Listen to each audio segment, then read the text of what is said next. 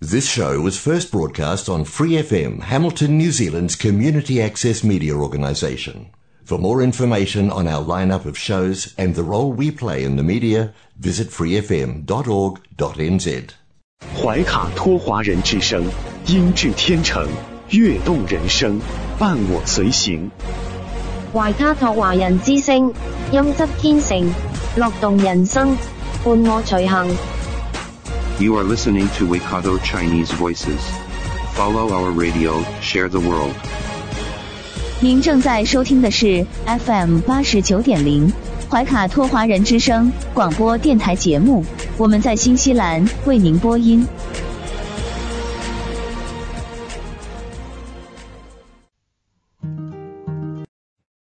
亲爱的听众朋友，大家晚上好！感谢您准时守候怀卡托华人之声。我们的节目正在通过收音机立体声调频 FM 八十九点零和微信公众服务号博雅文创为您并机播出。时间来到了二零二三年三月十三号星期一晚上的七点钟。那在接下来两个小时的华语播音，将由我奥斯卡还有我的搭档小峰轩轩为您共同带来。和您说明的是，今天晚上的节目和明天晚上周二的节目会有一些互换和调整。那么这个调整啊，仅限于本周，也请各位听众朋友们谅解。那么接下来，首先由奥斯卡和您口述一下我们今天的新闻晚班车节目的主要内容。我们首先来看一下新西兰疫情新闻发布。卫生部表示，过去一周，新西兰报告了一万一千五百四十四个新冠新的新的病例，还有十二人死于新冠病毒。在新病例中有四千七百一十七例为再感染。新西兰卫生部报告了二十二例死亡，其中一人来自北地，六人来自奥克兰，一人来自怀卡托，一人来自丰盛湾，两人来自湖区，一人来自霍克湾。两人来自中区，一人来自惠灵顿地区，五人来自坎特伯雷，一人来自南坎特伯雷，还有一人来自南部地区。那从年龄分布来看，两人三十多岁，两人五十多岁，两人六十多岁，五人七十多岁，八人八十多岁，三人九十多岁。在这些人中，七人是女性，十五人是男性。截至周日午夜，还有一百九十名患有新冠的人在医院，其中五例在急重症重监护室。现在的七天滚动平均病例是一千六百四十四例。上周报告的数字显示，有一万一千四百五十三个新病例，有六人死亡，一百七十七人住院。接下来带给您新西兰疫情的相关报道。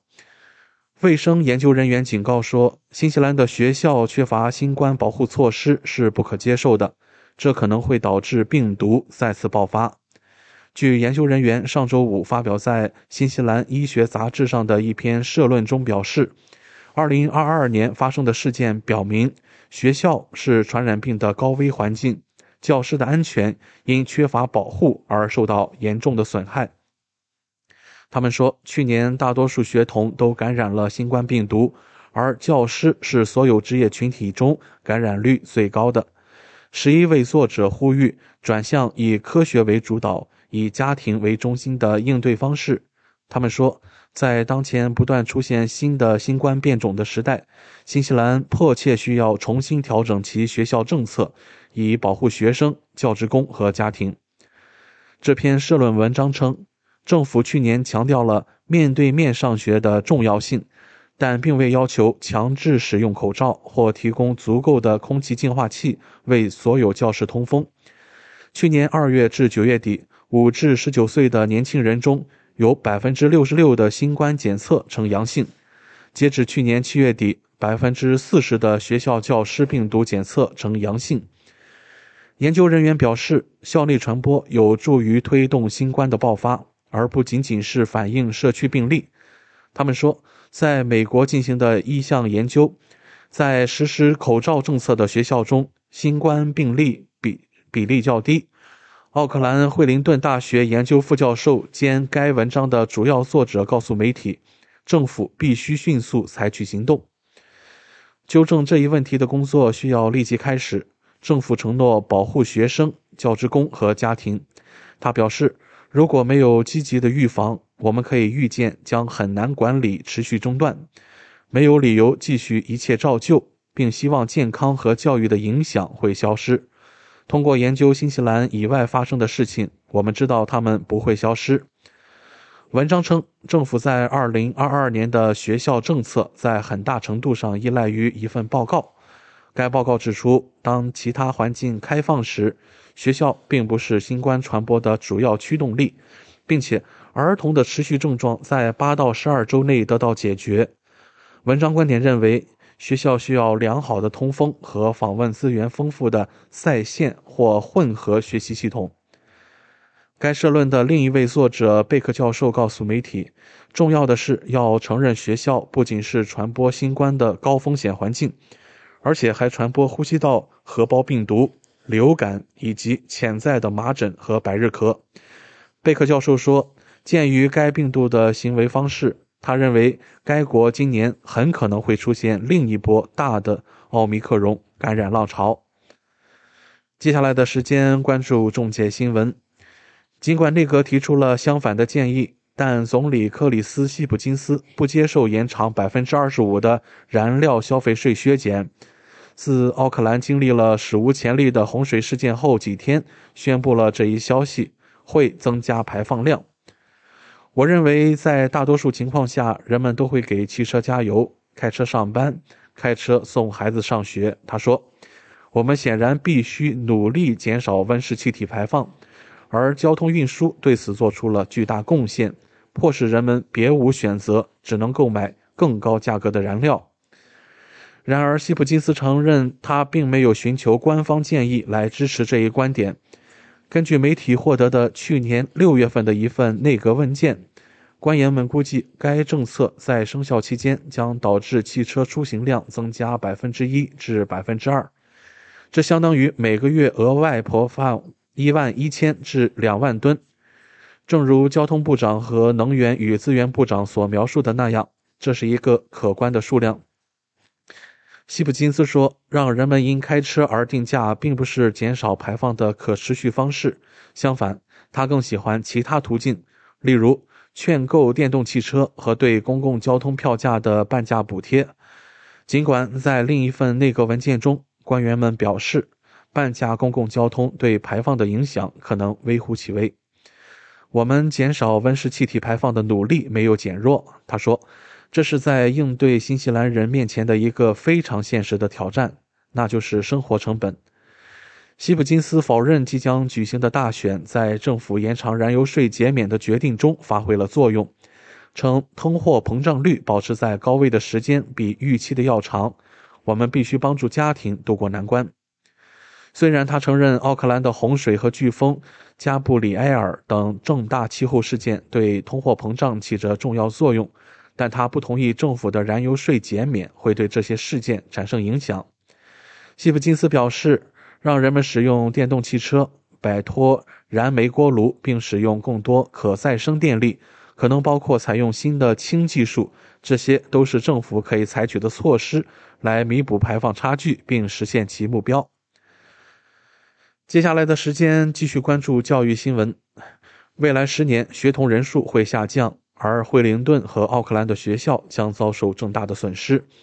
教育部向 RNZ 提供的预测显示，到2032年，坎特伯雷是全国唯一一个有望拥有更多学童的地区。预计表明，全国中小学入学人数将下降近三万人到百分之四，但惠灵顿地区将下降百分之十一。也就是八千七百零七名儿童，到二零三二年将达到七万一千九百七十二人。同一时期，基斯本地区的学校将减少百分之十二的入学人数，或一千零八十八名儿童。而到二零三二年，尼尔森、马尔堡和西海岸的入学人数可能会减少百分之八或百分之九。奥克兰的学校将减少一万三千一百三十五名儿童，下降百分之五。在坎特伯雷，预计到2026年，在校学生人数将从去年的9万7564人增加到10万零92人。然后到二零三二年略微下降至九万九千六百一十六人，届时将比二零二二年高出百分之二。怀卡托和塔拉纳基的学生人数可能会减少百分之一，这些数字不包括外国学生或住院或特殊学校的儿童。教育部表示，我们采用当下的最佳知识来做这些预测。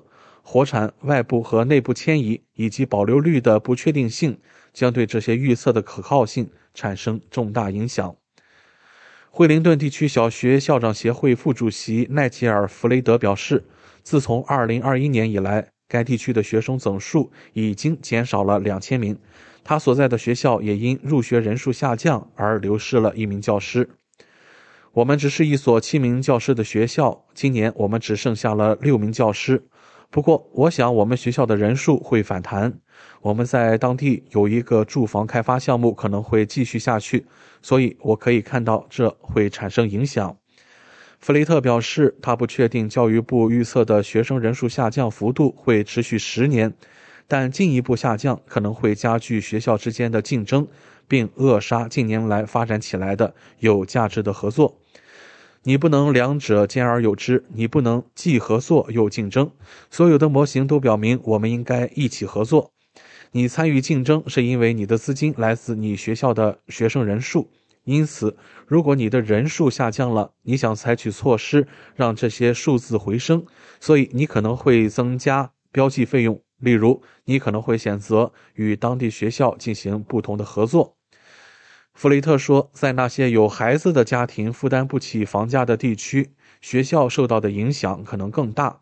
当然，在那些更靠近市中心的学校中，我们可能会看到可以聘用的教师人数同比下降。弗雷特表示，他希望教育部能够资助小班授课，这样惠灵顿的学校就可以留住他们的老师。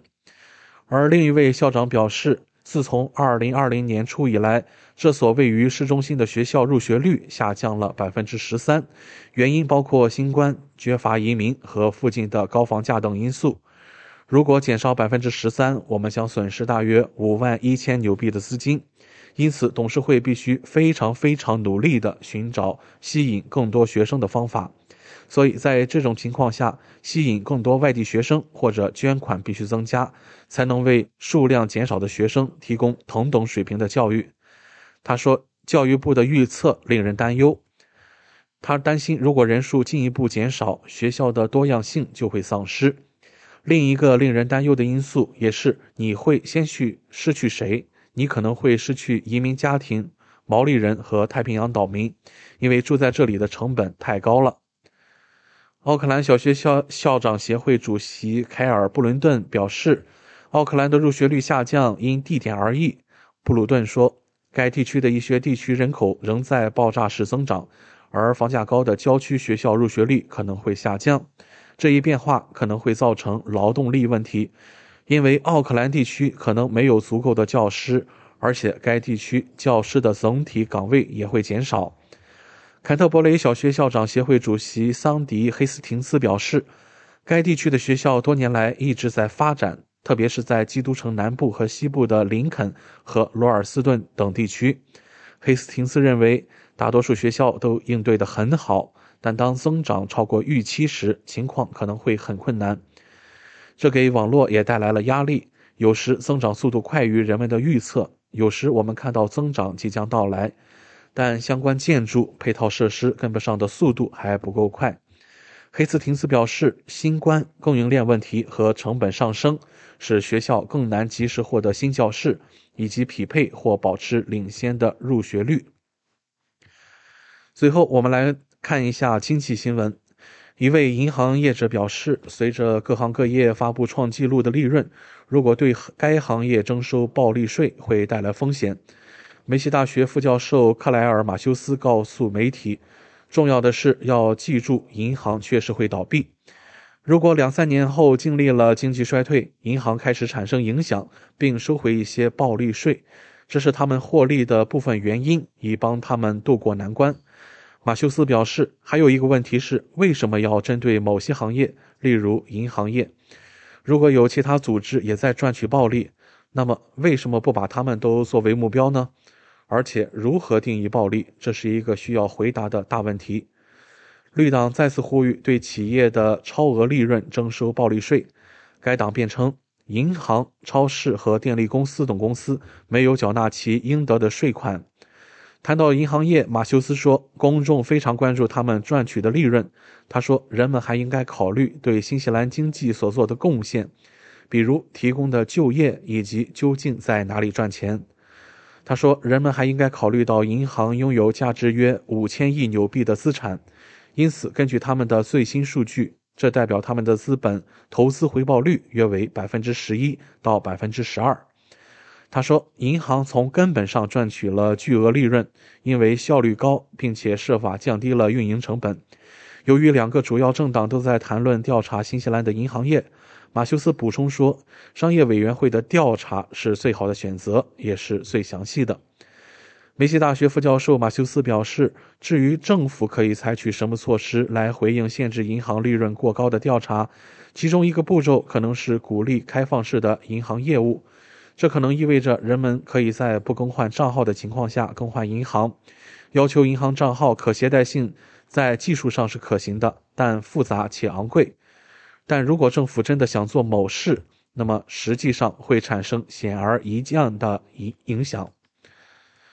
以上就是我们今天新闻晚班车的内容。接下来将进入每周一晚上由纽华特产特约播出的一档有关新西兰特产的推荐栏目《纽华好物》，更多精彩马上回来。您正在收听的是怀卡托华人之声，调频立体声 FM 八十九点零，这里是新西兰中文广播电台节目。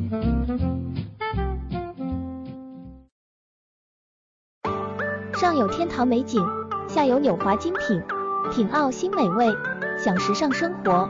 纽华特产，生态领先，欢迎进入纽华好物花园，让我们一起种草吧！选全球特产，还看纽华好物。各位怀卡托华人之声中文广播的听众朋友，主播奥斯卡问候大家晚上好，感谢您继续关注我们的节目。从二零二一年开始，怀卡托华人之声迎来了一位全新的品牌嘉宾。我们请出新西兰纽华特产的好物推荐官，和收音机前和正在线上收听节目的新老朋友们认识一下。大家好，这里是纽华好物，我是你们的种草师小牛，今后就由我来给大家种草啦。小牛晚上好，很高兴在今后的每周一。与您共同为听众朋友带来我们的纽华好物。没错，纽华好物是一档介绍新西兰本土特产的栏目，其中“纽”就是代表英文音译的纽西兰，也是华人朋友习惯发音的新西兰，而“华”自然就是中华大地了。纽华特产的名字太有意义了，收音机前和正在线上收听节目的听众朋友。通过哪些渠道可以了解我们纽华特产呢？纽华特产的官方网站是三 w 点 n z i n c n 点 com。这个域名其实非常好记，N Z 代表新西兰英文简称，而 C N 是中国的英文简称，用 I N 连起来，N Z I N C N 其实就是新西兰在中国的意思。嗯，没错。还有一个更简单的办法。听众朋友，无论您用谷歌还是百度搜索“纽华特产”，点击排名第一个搜索结果，就进入我们的官方网站了。是的，大家有什么不明白的，也可以添加我们的微信号“纽华”的汉语拼音全拼 “n i u h u a”，很乐意为大家解答。当然，大家还可以通过每周全国出版的《中信时报》醒目的位置。找到纽华特产最新最全的整版促销海报。嗯，线上购物的确是在疫情期间保证自己和他人健康的安全方式。小牛，我们消费者在纽华网上购物的时候，在支付环节也会更方便吗？嗯，是的，主持人这个问题，相信大家都很关心。数年以来，纽华特产与时俱进。在前期人民币、纽币银行转账的基础上，先后开发并上线银联支付、微信支付以及支付宝扫码支付。您可以方便的使用您喜欢的方式，通过人民币或者纽币进行支付，完全不产生任何手续费。有这样简单便捷的多项选择，真是太好了。下单以后，我们可以看到物流情况吗？没问题。纽华特产在用户后台植入了您的专属物流跟踪系统，保障海淘用户随时掌握国际快递清关的状况，真正让消费者做到全程监控。上周纽华好物通过推荐官小牛的介绍，相信听众朋友对于红色微脸面膜、月光宝盒花青素葡萄籽精华以上产品有了一个比较详细的了解。那么今晚的节目，我们和大家聊些什么话题呢？今天来种草一下喜臣的乳铁蛋白绵羊奶粉，它是儿童、孕妇妈妈都可以喝的羊奶粉，全新升级的乳铁蛋白配方，含蛋白质、乳铁蛋白、EGF、AS2 酪蛋白、硒。还有叶酸，乳铁蛋白每一百克奶粉中含有一百一十毫克，是黑金级免疫力防护，能给孕产妇提高抵抗力，促进铁的吸收，还能给三岁以上的儿童提供核心免疫蛋白，促进宝宝健康成长，富含多种营养，好喝易吸收。口味清新淡雅，无腥味，含有更多阿尔法 S 二酪蛋白，乳糖不耐受的人群也可以喝，分子小，易于吸收，还含有硒、维他命 C 与 E，有着抗氧化的作用。EGF 表皮生长因子有助于提升人体呼吸道免疫力。含的蛋白质能够提高人体的免疫力。蛋白分子较小，天然的二点五级小分子蛋白，减轻肠胃的压力。过敏蛋白少，天然低含量过敏蛋白，过敏不易发生。好的，谢谢小牛的介绍。那我们想了解一下，喜臣绵羊奶粉与其他乳制奶粉有何不同呢？绵羊奶粉与其他乳制奶粉相比，更容易吸收，还更容易消化。乳糖不耐受人群也可以饮用。如果要代替其他乳制奶粉，喜臣绵羊奶粉是一个不错的选择，因为它与牛奶和山羊奶相比，绵羊奶中的脂肪球较小，容易吸收，还富含天然中链脂肪酸。更容易消化吸收，每食用含量九点八克的蛋白质，还有每一百克奶粉含一百一十毫克的乳铁蛋白。绵羊奶含有较高的阿尔法 S 二酪蛋白，不容易造成过敏。天然含有 EGF 表皮生长因子，还含有很多矿物质，比如有钙、磷。镁、钾、铁、锌、钠、铜、硒、锰，还含有维很多维生素，含有 A、维生素 A、维生素 B 一、维生素 B 二、B 三、B 五、维生素 B 六、B 七、B 九，还有维生素 C、维生素 D，还有维生素 E。最后，我们来总结一下它的八大优势吧。第一个是特别添加乳铁蛋白，提高免疫力，以及 EGF 表皮生长因子和富含的很多的硒元素，而且含有丰富的蛋白质来源和优质的乳钙，能够加倍吸收，并且极易吸收，不虚胖。防上火，不易过敏，满足日常叶酸摄入。小牛能给我们介绍一下喜臣这个品牌吗？它有着百年历史底蕴，是新西兰乳制品专家，资深、专业、品质、创新，百分之百新西兰制造。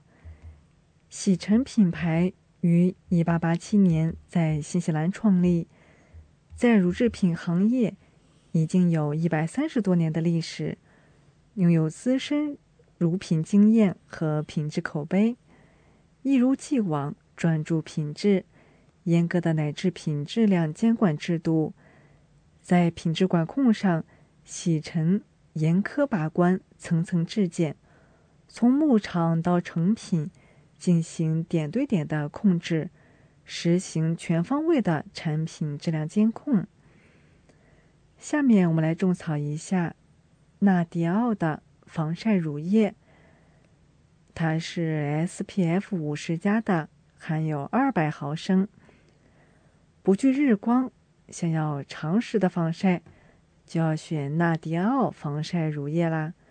防晒指数升级，长时间减轻紫外线伤害。SPF 五十加的高倍防晒乳液，防晒时长约等于十二点五小时，能有效减轻大多数场合的紫外线伤害。它能够防水防汗，享受更多清水时光。防水防汗技术保护防晒成分持久不易脱落，还能够持续耐晒，朝九晚五，有效防护，有效抵抗紫外线，阻断 UVA、UVB，预防皱纹和晒斑。而且清爽不黏腻，释放肌肤自由呼吸，轻薄质地，舒适易吸收，肌肤清爽无油腻感，防水长达四小时。我们来看看它的成分吧，它含有芦荟和维生素 E，有助于保湿、柔软和光滑的皮肤，防水耐晒。户外海边自由释放，户外运动、亲友出游、逛街聚餐、海边娱乐都可以带上它，保护你的皮肤。最后，我们来看看奥家宝的叶黄素护眼配方，含有六十片，防蓝光，呵护视力，拯救手机党，能够抵抗蓝光的伤害。影响视力健康的杀手，就是熬夜追剧、眼睛酸痛；游戏玩家玩上通宵、眼睛酸涩；工作不离电脑、视力模糊。让我们来补充一下叶黄素，刷屏不伤眼。叶黄素护眼片六十粒，能够消除你的不适，呵护黄斑区。抵抗蓝光伤害。叶黄素的作用有什么呢？我们来看一看吧。叶黄素存在于人体眼部所有组织中，其中视网膜黄斑区浓度含量为首。保护黄斑区健康，对保持正常的视觉机能至关重要。人体本身不能合成叶黄素，只能靠摄入来补充。许多流行病学调查结果显示，每日补充一定量的叶黄素，能使人体视力有所改善。嗯，谢谢小牛的介绍。接下来，我们照例准备了一些听众朋友们关心的问题，想要请就请教小牛了。那在这里啊，首先我们看第一个问题：叶黄素与护眼凝、蓝莓护眼配方在成分上有哪些区别呢？叶黄素护眼片主要成分为叶黄素和玉米黄质。叶黄素和玉米黄质是黄斑区视网膜色素的主要成分，可以帮助抵御蓝光伤害。对于户外工作者、经常对着电脑或手机屏幕的人群很有帮助。蓝莓护眼胶囊中的主要成分为蓝莓提取物。蓝莓提取物是植物抗氧化剂，可以帮助眼睛抵抗自然期侵害，提高视力敏锐度，并且可以保护眼部血管，促进微循环，缓解视疲劳。特别对眼部有红血丝的人群非常适合。好的，感谢今晚做客直播间的纽华好物推荐官小牛的精彩介绍。那在节目尾声啊，主持人奥斯卡照例要给大家争取福利了。今晚有哪些给怀卡托华人之声电台听众专属的优惠活动呢？纽华特产一定不让大家失望。最近纽华的新西兰仓还有一件包邮、整单包邮清仓大促活动。首先，只要您在纽华特产网站注册自己的账号，系统将会直升一级 VIP 账号，不需要通过任何前期购买架构，就可以直接看到比注册前更优惠的实体价格。同时，您购买的数量越多，会员体系升级的越高，后台看到的价格体系就会更好，真正让利于消费者。尤其现在疫情期间，政府鼓励大家非必要不外出，因此纽华特产希望通过这种方式，鼓励大家在线上消费的行为，减少病毒传播的机会。怀卡托华人之声的专属福利来啦！如果还想更多的了解我们的好物，听众朋友可以添加微信客服“纽华”的汉语拼音全拼 “n i u h u a”。联系我们，一周内添加我们微信客服的听众，只要备注“叶黄素”就可以领取二十元的优惠券哦。这是怀卡托华人之声听众朋友的专属福利，通关密码只在本台播放，而且每周都不一样，还请您注意收听啦。感谢纽华好物推荐官小牛带给怀卡托华人之声的专属优惠，期待下周同一时间。您继续带我们分享纽华好物，请各位听众朋友别忘了谷歌和百度搜索排名第一的纽华特产，或者可以随时添加我们的微信客服“纽华的汉语拼音全拼”，就可以看到我推荐的超多好物啦！谢谢大家，谢谢小牛做客怀卡托华人之声。纽华特产立足澳新本地，为世界各地消费者与生产公司之间。打造了流畅的沟通渠道，避免不必要的中间商，厂家直接供货，一手货源保证。纽华特产现已具备澳大利亚、新西兰、德国、香港、韩国、泰国、英国七地大型仓储仓库，与知名品牌商联手合作，涵盖千余种保健、强身、养生等特产品，丰富了海内外客户的选择。成为广大代购和电商首选平台之一，请大家每周一晚七点十分锁定怀卡托华人之声，我们和纽华好物推荐官小牛在这里不见不散。上有天堂美景，下有纽华精品，品澳新美味，享时尚生活。纽华特产，生态领先，欢迎进入纽华好物花园，让我们一起种草吧。选全球特产，还看纽华好物。您正在收听的是怀卡托华人之声，调频立体声 FM 八十九点零，这里是新西兰中文广播电台节目。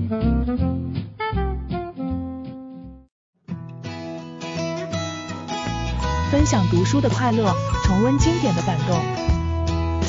怀卡托华人之声，今天读书。甄选全球文坛精品，和您一起读好书，好读书，共品文化大餐。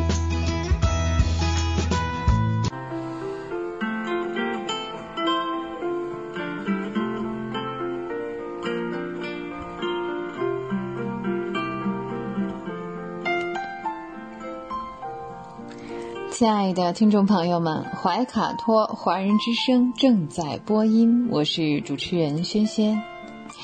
又到了今天读书这个小栏目的时间，每期与您分享值得阅读的好书好文，平淡质朴，娓娓道来，让大家在繁忙的工作生活之余，来一点文化加餐。在今天的节目当中呢，我们来跟大家一起聊一聊，分享一下前一段非常火的叫 Chat GPT 啊，我们。我们这篇文章呢，来自于乔姆斯基 Chat GPT 的虚假承诺。著名的语言学家、哲学家诺姆乔姆斯基在《纽约时报》发表了题为 Chat GPT 的虚假承诺的文章。乔姆斯基强调啊，人工智能和人类在思考的方式、学习语言与生成解释的能力，以及道德思考方面有着巨大的差异，并且呢，提醒读者们，如果呢，Chat GPT 这种就是机器式的这个学习程序啊，继续主导人工智能领域。那么，人类的科学水平以及道德标准都可能会因此降低和下滑。嗯，我们说到这个诺姆乔姆斯基呢，是亚利桑那大学的语言学教授，同时呢，也是麻省理工学院的语言学荣誉教授。像伊恩呃博罗茨是剑桥大学的语言教授，同时呢，杰弗里瓦图莫尔是科技公司的人工智能的主管。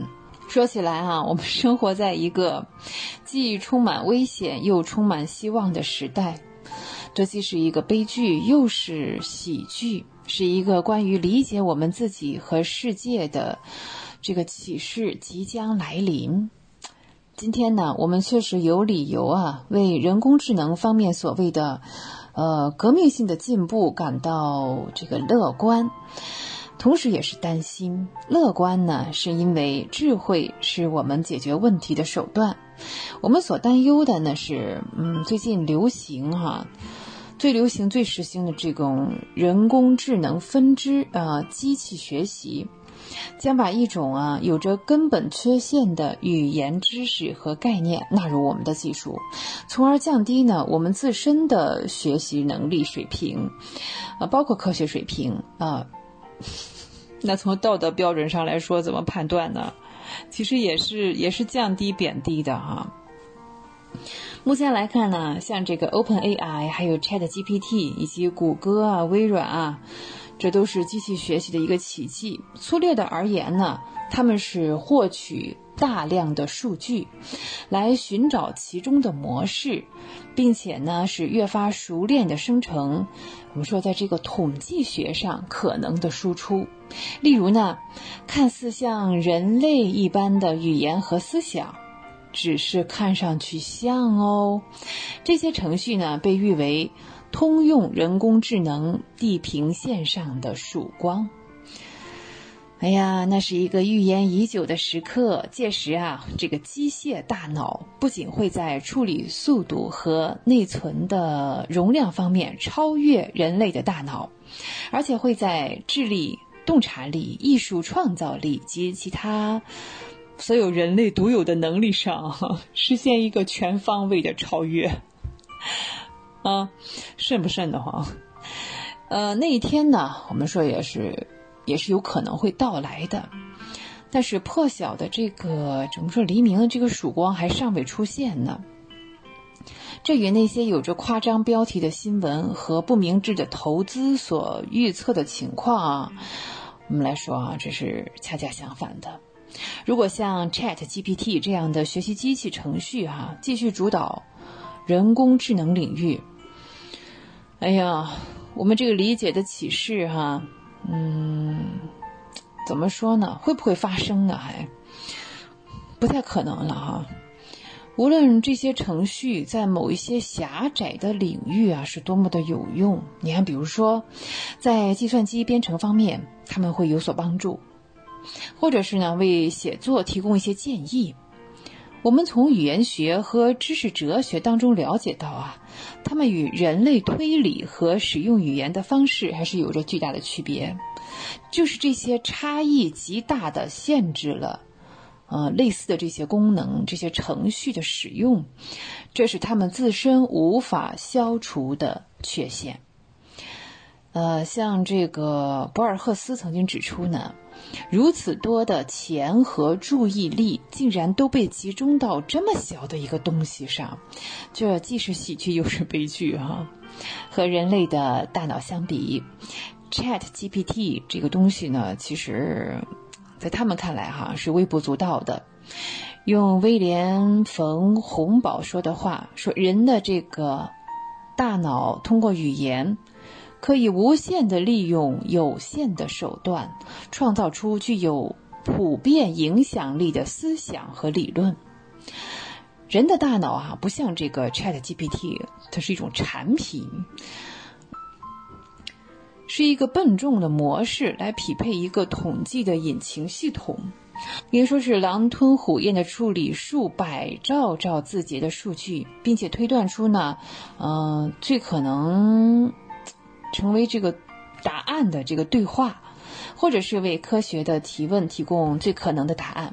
相反，哈，我们人类大脑的它是一个高效的，我们甚至可以说是优雅的这样一个系统，呃，只需少量的信息就可以进行运作。ChatGPT 要需要大量的哈。那他寻求的呢，不是这个推断数据点之间的这个关联，而是去创造解释。比如说啊，我们学习一门这个语言，这个小孩儿哈，我们说这个无意识的，或者是自动而且迅速的呢，从极少的数据当中，可以发展出这个语法来。一个由逻辑原则和参数组成的复杂系统，这种语法啊，可以被理解为像先天的呀，通过基因啊，呃，来达到的一种操作系统。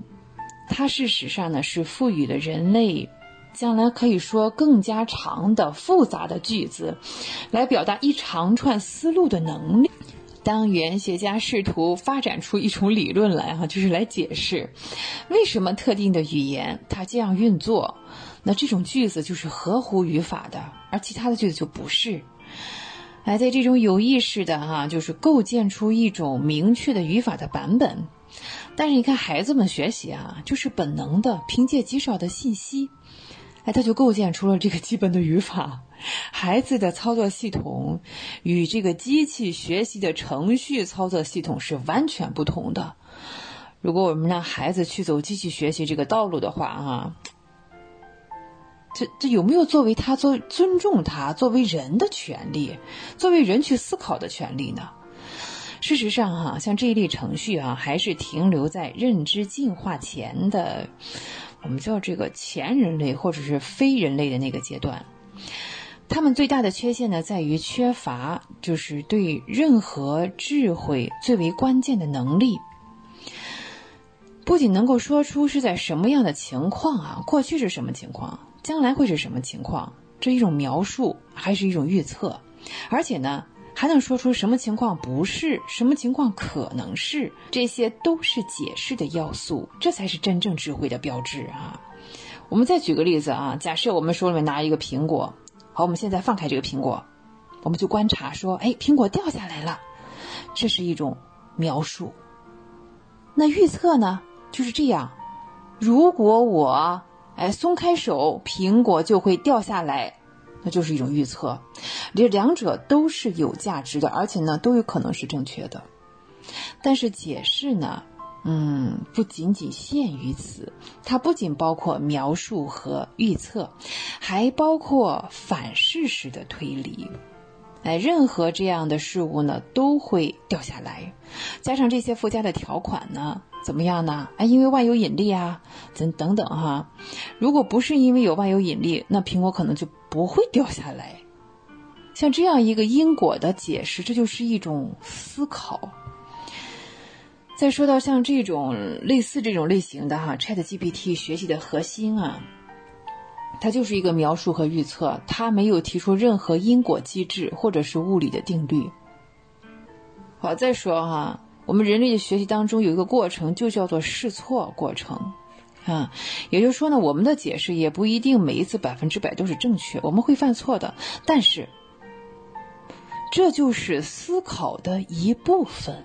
哎，试错就是思考一部分，错了怕什么呢？那我们要追求正确的嘛，就必须要，哎，有这个出错的可能，否定了错误的嘛，下一步我们继续去找正确的呀。就是智能不仅包括创造性的猜想，还包括创造性的批评。这种人类的思考，哈，它是基于可能的解释，还有这个纠错。这个过程当中呢，嗯，怎么讲？逐渐限制了理性思考的一个可能性。我们是不是想起了那个福尔摩斯说的一句话？有没有啊？当你排除了所有的不可能，剩下的无论是多么的不可能，都一定是真相。对。那我们再来看这个 Chat GPT 哈，和它或者跟它类似这种程序，在设计上呢是无限的，它可以通过这个学习，实际上是不是学叫记忆哈？他们没有这个区分，哦，可能和不可能。你看，它和人类就不一样了，人类是赋予了这样一种通用的语法，将我们可以学习的语言限制在那些，嗯，就是近乎是。哎呀，这样数学般优雅的这样的语言上，而这些程序呢，是以同样的方式去记忆，哎，人类可能习得的语言和不可能习得的语言。人类可以呢理性的推测解释是有限的，而机器学习系统是能够同时学习。地球是圆的，同时啊，同时有什么呢？还有地球是平的。它可以根据时间的变化和概率进行交换，因此呢，机器学习系统这个预测哈，怎么讲？它应该是肤浅的，也是也是可疑的哈。嗯，我们再来看啊，有一些呢，我们说机器学习这个爱好者，对他们的作品呢，可以是在不需要这个解释的情况下产生正确的科学的预测。嗯，啊，像关于这个物理物体的运动啊，嗯，这个确实是蛮有意思的哈。但是这种预测即使是成功了，这玩意是个伪科学哎。比如说，我们说这个哲学家，嗯，卡尔波普尔就指出的这样一点，说虽然科学家们肯定是寻求具有高度经验佐证的理论，但是我们寻求的哈。不是可能性极高的理论，而是解释。哎，也就是说呢，是强有力而极不可能的一种理论呢。那根据亚里士多德的观点，苹果之所以落地，是因为呢，大地是它天然的位置。这一理论是是是可能的，但是呢，它可能引发更多的问题。为什么大地是在天然的位置？那天上总不是在天然的位置呀，嗯，苹果掉到地球上呢，是因为呢质量是时空弯曲，这是爱因斯坦的观点啊。这个理论呢看似是极不可能，但是呢，他却告诉了你苹果为什么会掉下来。所以看真正的这个人的智慧啊，恰恰表现在思考和表达看似不可能。但是呢，又有很深刻的见解的能力。真正的智力呢，还体现在能够进行这个道德思考的能力。这就意味着哈，用一套道德的原则，哎，来约束我们的头脑。你看，什么东西它是是应该做，什么事它就不应该做。嗯，我们说为了能够这个有用处哈，那 Chat GPT 呢，必须也得生成出这样一个新颖的输出来。而是为了呢被大多数的用户所接受，它就必须得避免产生在道德上令人反感的内容。嗯，我们说呢，ChatGPT 在这个方面呢，嗯，一直在努力哈，还是在继续的学习和记忆，以实现这种平衡。人们对于这个 ChatGPT 的这个态度哈，呃，真的是仁者见仁，智者见智哈。嗯，呃，在这里面呢，有些人认为啊，Chat GPT 表现出来的是某一种类似邪恶的平庸，这是剽窃，是冷漠和回避。它以一种超级自动补全的方式，总结了文献中的一些呃一些标准的一些论点啊，拒绝在任何事情上表明立场。它不仅是呃以无知为借口。还缺乏以智慧为借口，最终呢，只是提供了一种，就是一种服从命令的一个输出吧。哎，简而言之呢，ChatGPT 在其同类的本质上呢，还是无法平衡创造力与约束力。他们呢，要么是呃过度生成，要么就是生成不足。啊，要么是过了，要么就不够啊。鉴于这些系统呢，他们说出来哈，他不知道什么叫道德还是不道德，所以呢，它是非道德性、伪科学性和语言上的无能。所以呢，我们真的是为这些程序的流行哈而感到哭笑不得。好，我们今天来聊的是和 ChatGPT 有关的一篇文章哈，度会思考，爱生活。以上就是本期的今天读书。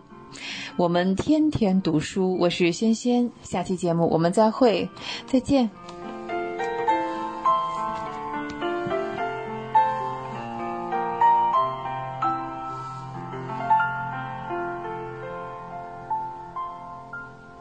好的，各位听众，那时间啊来到了星期一晚上的七点多钟了。呃，因为今天晚上播放设备的一些故障啊，那在接下来新西兰大小事的节目单元，将由我奥斯卡为大家简单的口述一下本期的主要内容提要。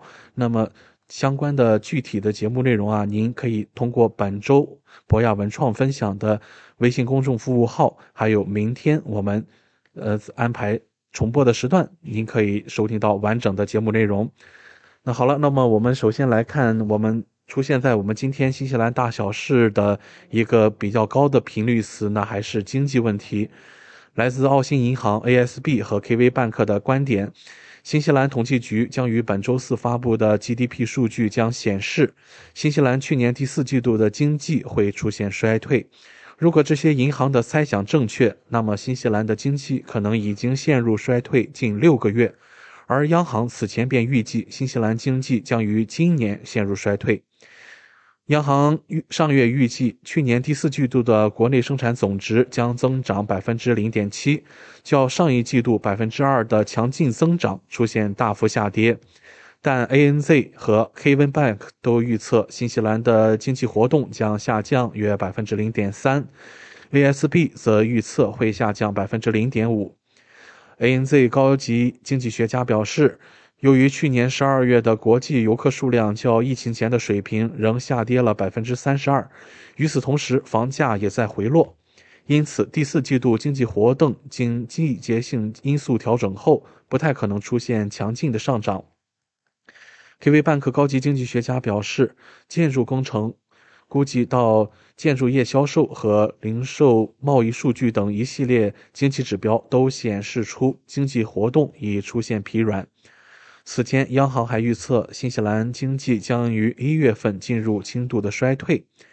然而，由于新西兰对经济衰退的定义是 GDP 连续两个季度出现下滑，因此在发布今年第二季度的 GDP 数据之前，新西兰在一月进入经济衰退的预测都将无法得到证实。但如果新西兰统计局在本周四发布的数据显示，去年第四季度的 GDP 出现下降，那么在六月十五日发布今年第一季度 GDP 数据时，将证实新西兰经济是否已经陷入了衰退。我们看到经济的影响啊，对于百姓的生活也是息息相关。在二零二三年二月份，超市的杂货供应商成本再次的加速上涨，进一步导致物价的上涨。追踪供应成本变化的指数与一年前相比增长了百分之十点四。该指数统计了六万多种产品的数据，指数显示，二零二三年二月有八千两百种产品的成本增加，总数是二零二零年二月份的四倍。也是二零一八年以来的第三大增长。首席执行官布拉德·奥尔森在一份声明中表示，由于夏季的天气事件，预计会出现上涨。他补充说，全球食品价格和国内燃料价格保持高位但稳定，但包装等投入成本继续上涨。国内通胀压力尚未大幅缓解。与天气相关的干扰只会加剧系统中已有的部分压力，因为供应有限。每个杂货行业的价格都出现了上涨，其中农产品价格上涨幅度最大。平均成本上涨百分之二十三。其次是冷冻食品、海鲜和肉制品，分别上涨百分之十三、百分之十二和百分之十。酒类涨幅最小，涨幅约为百分之三，而烟草和散装食品涨幅约为百分之四。奥尔森指出，生产商的核心业务需求价格上涨，例如运费、维护和包装，是货架价格上涨的主要原因。这些不断上升的成本压力，凸显了生产商在整个供应链中产生的运营成本普遍上升，这正在推动供应商成本进一步增加。该指数每月跟踪超市购买商品上架的成本。之前的分析表明，供应商成本是上架价格的主要组成部分，占产品成本的三分之二。二零二三年一月，供应成本较上年同期上涨百分之十点六，农产品涨幅类似，涨幅为百分之二十四，冷冻食品、海鲜和肉制品涨幅均超过百分之十。我们看到这个经济真的是牵一发而动全身。至于未来经济如何走向，相信也是新西兰百姓更为关心的问题。那就在今天我们此前的新闻当当中也报告了，新西兰总理克里斯希普金斯对于燃油税调整仍然处于一个比较摆动的心态。我相信啊，即将出炉的这一份经济报告也将会对总理最终。对于燃油税的决定产生一个决定性的影响。好了，那么今晚我们新西兰大小事的主要内容就和各位听众分享到了这里。我们将会在明天的节目中安排一次完整的重播。另外呢，我们会在呃本周微信公众服务号，也就是博雅文创更新的节目单当中，可以收听到完整的节目内容。我是今晚主播奥斯卡，那接下来我们还有更精彩的节目等待着您，请不要走开。怀卡托华人之声，音质天成，悦动人生，伴我随行。怀卡托华人之声，音质天成，乐动人生，伴我随行。You are listening to Waikato Chinese Voices. Follow our radio, share the world. 您正在收听的是 FM 八十九点零怀卡托华人之声广播电台节目，我们在新西兰为您播音。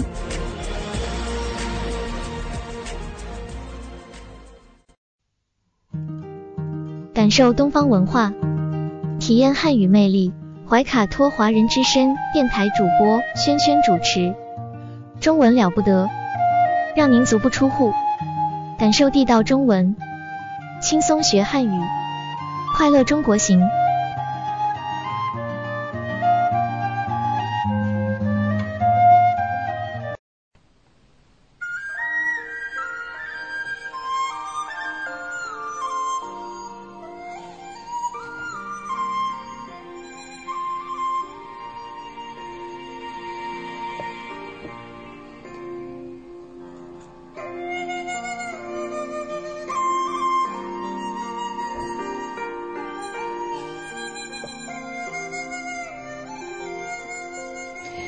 亲爱的听众朋友们，这里是怀卡托华人之声为您效劳。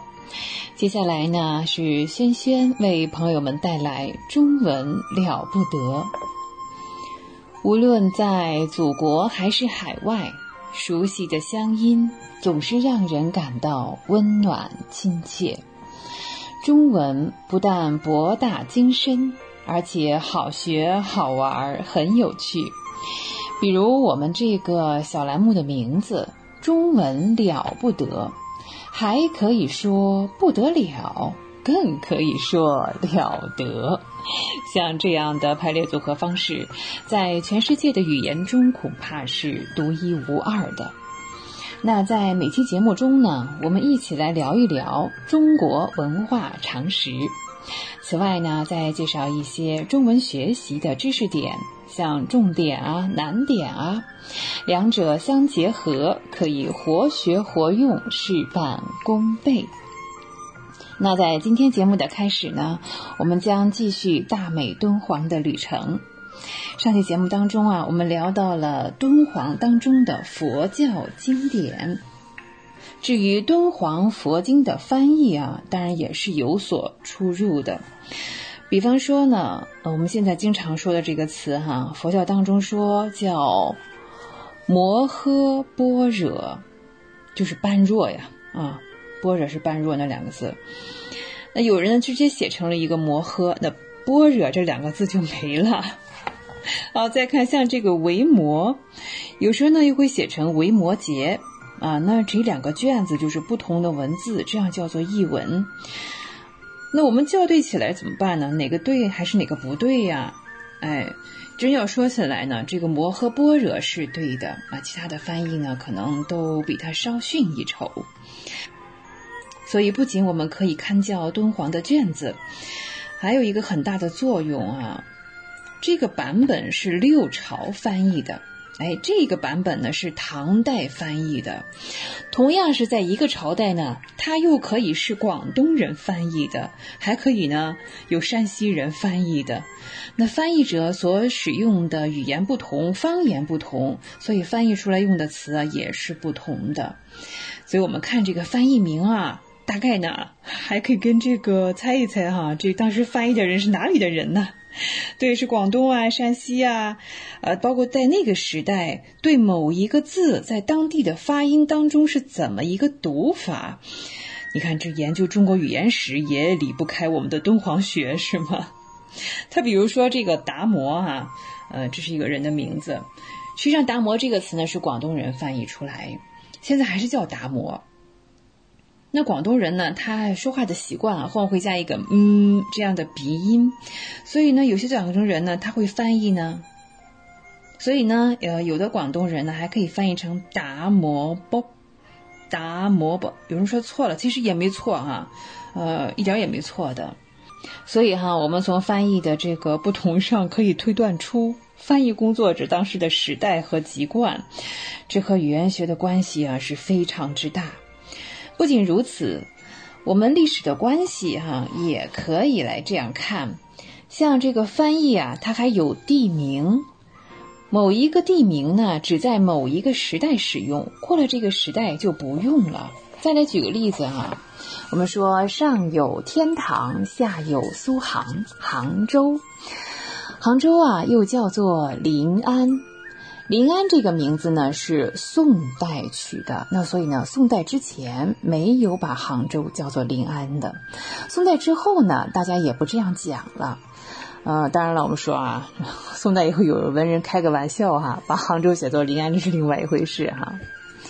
假如呢，在某一部佛经当中提到了临安两个字的话，哎，我们是可以断定啊，那它一定是宋代的东西。既可以证明地理，还可以证明历史。翻译的这些资料呢，同我们的文化关系是如此的密切，我们也是一点都不能忽视。一部经论的翻译啊，往往也是有若干个本子。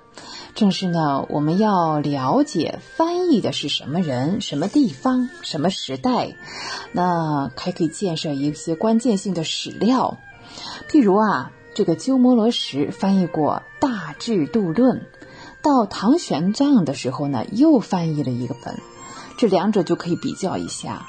我们可以看出呢，鸠摩罗什的译名风格、笔调同玄奘是不同的，那翻译使用的语法、用的词汇也有差别。一部经卷不同的翻译，在敦煌的卷子里边是很多的。有时候呢，一部经卷有多达八到九种不同的译本，更是我们值得研究了。那到底这八九个译本是从一个原译当中译出来的呢，还是从八九个原本当中译出来的呢？那这个问题啊，真的是还是有待于我们的研究人员哈去考证。哦，在这里我们又想起了陈寅恪先生。陈寅恪先生呢，精通十二门外语，无论是什么语言的书给他看啊，他都能告诉你这是什么语言。所以呢，我们真的不能看清啊，就是不同翻译的版本，呃，认为单单是翻译不同啊，更重要是要看它是不同的译本。所以呢，像历史啊。地理、语言啊、文学啊，研究这些方面的人呢，呃，说实话都应该好好的看一看啊。哦，譬如呢，搞文学的人，敦煌呢有一种文体叫做变。我们迄今啊还讲不通什么叫变，就是变化的变，它是一种文体。这是语言学的责任，也是文学的责任，还是历史学的责任。所以说呢，它同我们中国文化的关系是很深的。敦煌卷子当中呢，还有是一部分讲佛教的历史。这个问题呢，当然啦，啊，在国内有很多人注意到。那研究中国佛教史的人，呃，我们应该知道一点常识，比如说呢，呃，北京藏的。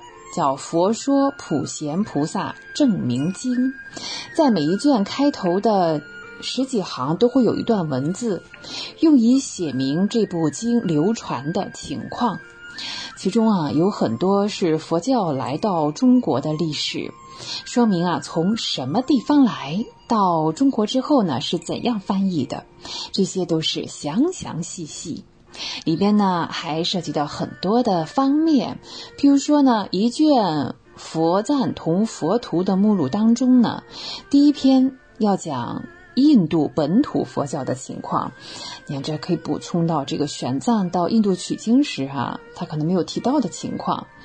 另外呢，还补充了我们说发现新大陆的法显，啊，去过这个墨西哥哟，他这个佛国记哈，可能也有一些。不一样的地方都可以得到补充，这似乎是佛教的历史，但同时呢又是印度的历史材料。不仅是中国需要，印度也需要。嗯，在印度呢，许多教派呢实际上已经啊灭亡了，只有呢中国有很多佛经呢，呃也是找不到了，也在中国有。敦煌的佛教经典不仅有佛教历史，更有印度历史。那这样历史的范围就扩大了。姑且啊，我们不讲印度历史，就讲佛教历史。嗯，研究当中呢，大家发现现代的佛教史啊，我们想有几个权威啊，一个是像这个汤用彤先生，这位老先生啊，他真的是规规矩矩研究佛教史的。不仅懂中国佛教经典，那这敦煌学是不成问题了。而且呢，他的日文相当好，梵文也学过，法文也很好，德文也很好。所以呢，汤用彤先生写的中国佛教史是渊源清楚。研究敦煌学，关于佛教在中国的渊源系统掌握的多，哎，越多越好，掌握的不够肯定不行。那掌握印度佛教在中国的情况，并可以从敦煌卷子里把它找出来，哎，这也是相当的功夫哈。这里呢，陈元安先生就是一位。陈先生呢，写过一部关于中国佛教概论的书，用很多敦煌卷子上的材料，所以这些材料也是我们的大财富。应该想办法尽快整理出来，嗯，进行更加深入的研究。同时呢，我们也不能只聊佛教呀，佛教和其他的教在中国的情况。佛教到中国以来呢，同道教、儒教，哎，都发生了相互的关联。因此呢，在佛教经典里面呢，也有和像跟道家这个争论的一些材料，这就叫三教论衡。就是呢，汉明帝告诉底下的大臣，让他们去了解，在益州这个地方哈，啊，有这个中山同张炎辩论的这个事实，这就是佛教的辩论啊，这当是历史事实。这一类的材料呢，呃，也是蛮多的，所以呢，我们细细的研读敦煌的佛教经典，也常常会碰到三教论衡的东西呢，在我们说。河南哈有一位老先生呢，在这件事情上呢，他的很多研究成果也是从敦煌的经卷当中啊摘出来的。此外呢，像许多别的经典中也搜集了好多材料，大概呢是这两部大书，像《弘明集》和《广弘明集》。反过来呢，说这个道教对佛教他们之间相互有斗争哈，那不。那比较重要的一部经典呢，就是《老子画胡经》啊。就说呢，曾经到啊西藏啊、印度去讲学，结果把胡人都感化了，都从了老子的这个道。甚至呢，释迦牟尼呢，佛也是老子的弟子啊，这不是什么编出来的哈。啊，这是道家跟这个佛教斗争的一个材料哈。老子画胡经呢，到现在还好好的保存着呢啊。呃，感兴趣的听众朋友们可以看一看啊，翻一翻。道家经典也是很有意思的。佛教经典呢，呃，有三大部分。我们说经、律、论。那道家经典当初啊，是有这个《道德经》，对，最早是叫《得道经》，是吧？啊，呃，后来他这个教形成之后呢，嗯，也是想过要有经、律、论，于是呢，就拿这个老子的《道德经》为经，庄子的《南华经》为论，另外呢。又搞了一个十戒经为律，所以说哈，你看这印度的东西传到中国来之后，使中国的宗教也有所发展。道教后来哈也形成了经律论这样的规模，哎，这个应该说算是完全超了佛教的这个结构啊。在下呢，佛教有一个重要的集会，就是听佛说法。敦煌壁画当中就有很多很多，像文殊菩萨听佛说法去了，那龙树菩萨听佛说法去了。道教也有，哎，它不是叫这个听法，它叫朝元会，因为老子这个去世了哈，但是他呢又没有弟子可以传，这个朝元会呢就是大弟子在说法。道家有没有真的朝元会呢？嗯，事实上应该讲是没有啊。道家后来就变成了像这个什么天师道，像什么张天师啊，这个道教。张天师道教呢，虽然很早，但是在唐代并不兴盛。唐代的道家啊，嗯，我们说那时候开始搞经律论这三部哈，所以呢，佛家经典到了中国来之后。应该说受影响最大、最具体的，它是道教。嗯，像一些音译啊、品饰，甚至到的音乐哈，道家都有借鉴啊佛家的作品。道家经典的音乐啊，呃，现在已经是我国宗教音乐里最完整的一套了。哎，这也是蛮有趣的哈。道家经典暂且不说，那这些道家经典音乐是在全国流行，呃，的确是非常优美。有人问啊，说道家经典的音乐会呀，会不会就是唐代的这个佛教音乐呢？嗯，这个也是有人在讨论，特别是在东洋国日本啊，他们讨论还很起劲儿呢哈。哦，像我们知道这个道家的音乐，像洞经啊，洞经啊，洞玄经啊，略称，呃，这个东西全国各地应该不少。现在云南西部、四川西部还有两三个地方有完整的道教动经的音乐，规模是很大的，那音乐也优美的很。那国家呢，在这方面也很关注，是要保存下来。另外呢，跟着这个佛教到中国来的还有若干的宗教，像摩尼教。摩尼教到中国来之后呢，基本上就是停留在长安一带。后来呢，又由长安来到开封。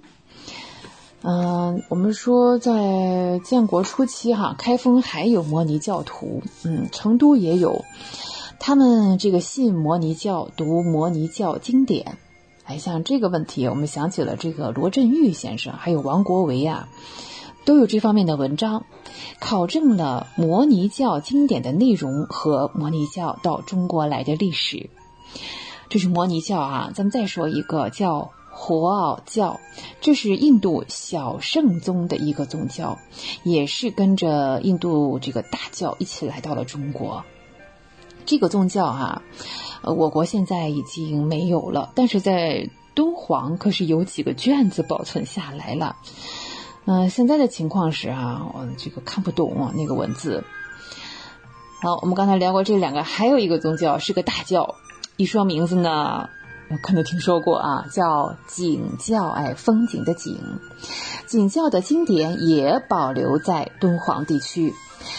景教呢，当时还有一块很大的碑，然后有一丈多高，这就是著名的大秦景教流行中国碑。这块碑现在还在西安，是唐代刻的。那研究宗教的人啊，可能都会注意到这一点，因为呢，大秦景教同天主教有关系，同基督教也有关系。在巴黎有一个博物馆啊，就处理着一块这个叫大秦景教流行中国碑。我们说姜亮夫先生看到之后呢，是非常惊讶。他当时还想：“哎呦，这可是我们中国的大宝贝，这就被法国给抢来了。”后来呢，同那个那个帝国主义强盗这个呃伯希和谈起来哈，伯希和说：“这个应该还真不是，是我们根据照片。”请中国的工匠来，就是复制的，这是一个高仿的作品。后来呢，姜亮夫先生呢，当然他不能马上相信他，是吧？呃，呃，姜亮夫先生通过自己的了解，又了解到啊，这种复制品哈还不止这一份呢哈。世界上的所有天主教的国家，大概都复制了这个大秦景教流行中国碑，所以啊，景教经典是跟着。印度宗教来到中国的，也是中国文化一件算是了不起的事情了。同时呢，在整个文化，同时呢，在整个人类文化中也是了不起的事情。所以呢，我们还是那句话，一定不要小看敦煌啊，这个不大的地方啊，嗯，它发现的东西，几乎和整个中国文化和人类的文化都是有关系的。再看这个佛教的音乐哈，刚刚聊着道教的音乐是吧？哎，那佛教的音乐呢，同中国的关系也很深的。佛教艺术呢，同我们也有很多的关联。佛教艺术来到中国啊，当然了，也是中国化哈。但是呢，基本上还是以印度为基础的。譬如说呢，这个释迦的涅盘像，这个去世的时候呢，哎，像是睡着的样子。面孔的这个样貌啊，包括这个睡的方式，中国所有的卧佛几乎都是这个样子的啊。然后呢，这个卧佛后面它有这个光，哎，背光是一个半圆形的，背光的后面呢就是哎各种少数民族。嗯，中国画的也是这个哈，有一个特点是很有意思的。我们中国画这个的时候呢，这个。卧佛的时候哈，不管是佛也好，菩萨也好啊，还是供养人也好，服饰呢全部都是印度的服装，可见当时这个印度服装对于中国呃也发生了一定的影响。尤其是我们说这个女士们的着装，像唐代人哈是比较这个呃丰满啊，稍微稍微壮一点，衣服呢都比较宽大。那衣服宽大，像这个璎珞背体这个形象啊，正是来自印度。因此呢，唐代许多文化同佛家都是有联系的。啊，这个我们可以看看这个向达先生。向达先生的《唐代长安与西域文明》。最近呢，在西安呢有一组仿唐乐舞啊，甘肃也有这个敦煌舞，都是根据敦煌壁画里来的。敦煌艺术影响到人民群众的生活当中去了。呃，像我们这个农村啊，有一个习俗叫做打连家，这也是从印度传来的。敦煌的壁画当中也有。所以说啊，敦煌的点点滴滴同中华民族整个文化是有紧密的联系。哦，这时间的关系哈，我们这个敦煌呢先聊到这里哈。嗯，下期呢我们接着说一下敦煌和道家经典之间的相互联系。好，接下来呢我们进入这个中文小知识。今天的中文小知识呢，我们先来聊这样一个词，叫行动。行动，我们先说啊，它作为一个动词啊，它同时还是名词哦。作为动词来使用的时候呢，表示行走、活动身体等等。我想，我们说小白啊，哎呀，最近的运动啊，好，我们说小白呢，最近啊跑步的时候受伤了，所以行动不便。小白跑步时受伤了，行动不便。好，不要说人类哈，这个动物界也都是有自己的性格。比方说，有些鸟类喜欢单独行动啊，就是不要群居，喜欢单独行动。好，再看哈，行动呢，作为动词，还可以说呢，表示为了某种目的而进行某种活动。像小白呢，有个习惯，做什么事情呢？小白都喜欢提前行动，做好准备啊。再说呢，为什么呢？啊，那这是为什么呢？嗯，就是这个小白呢，总是怀疑计划，嗯，不够周密，迟迟不能开始行动。好，这是这个行动哈，作为，嗯，为了一个目的，实现一个目的啊，进行活动。好，我们刚才聊行动，除了是动词，还是一个名词。做名词的时候呢，表示活动和行为。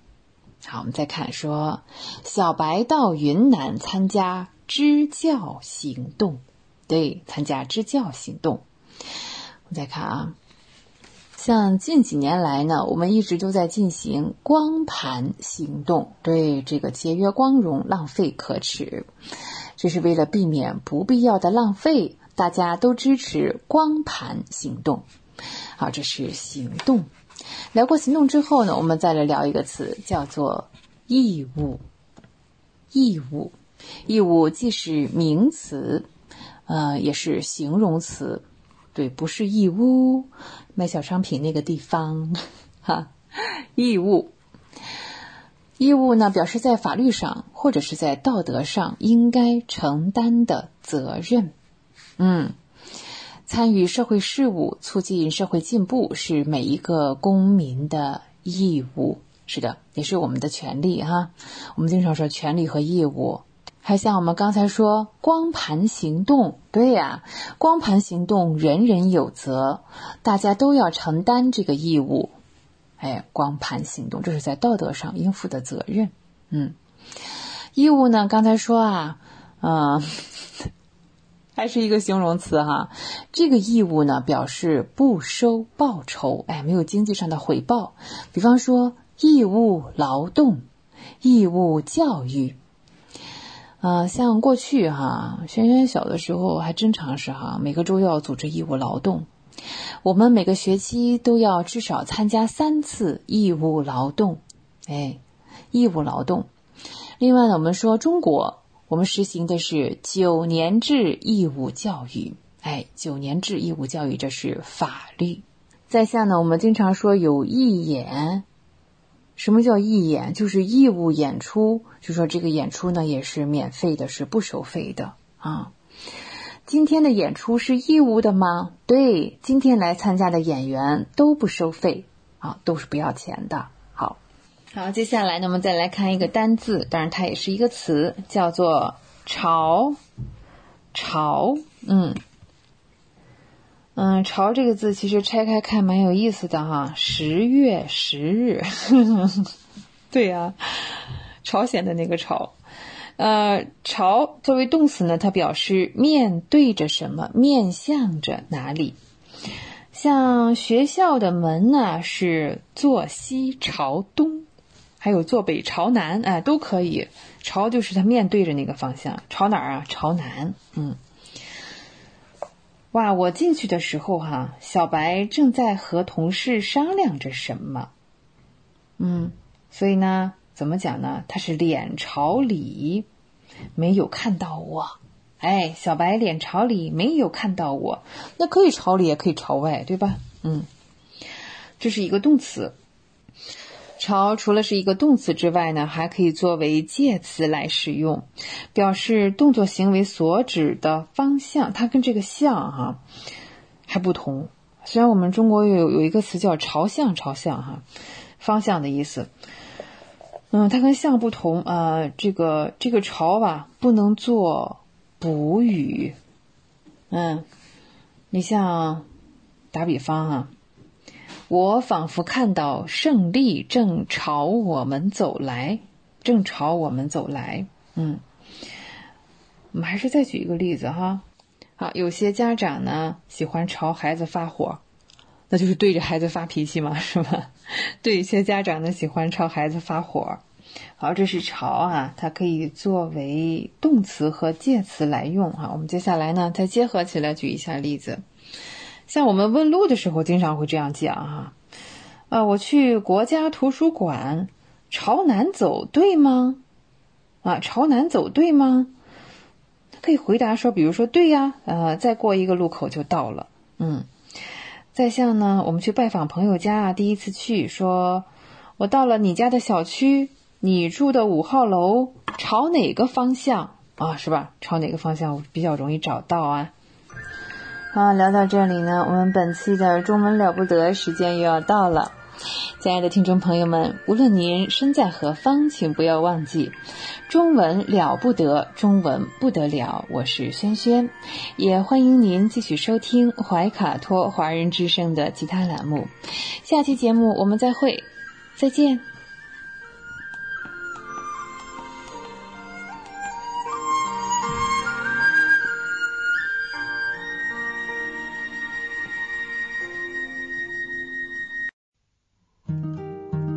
受东方文化，体验汉语魅力。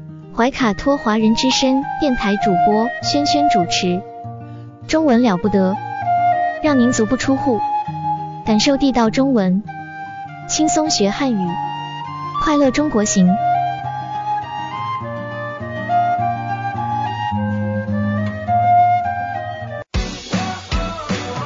中心时报 Asia Pacific Times。新西兰南北岛全国同步发行，关注天下，服务新华，即刻关注官方微信公众服务号“中新华媒”，在线读报、华语广播、视频报道，应有尽有。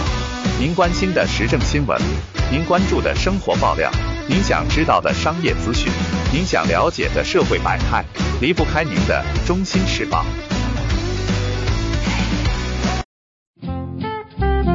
您正在收听的是怀卡托华人之声，调频立体声 FM 八十九点零，这里是新西兰中文广播电台节目。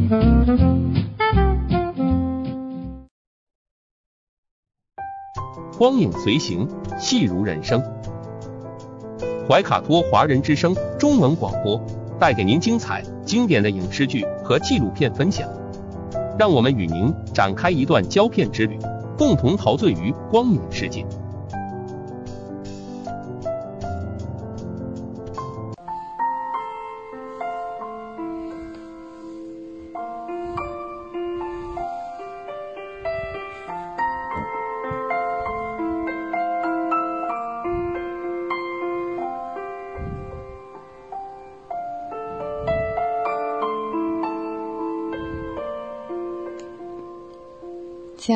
听众朋友们，这里是新西兰怀卡托华人之声，一直陪伴您。我是主持人轩轩。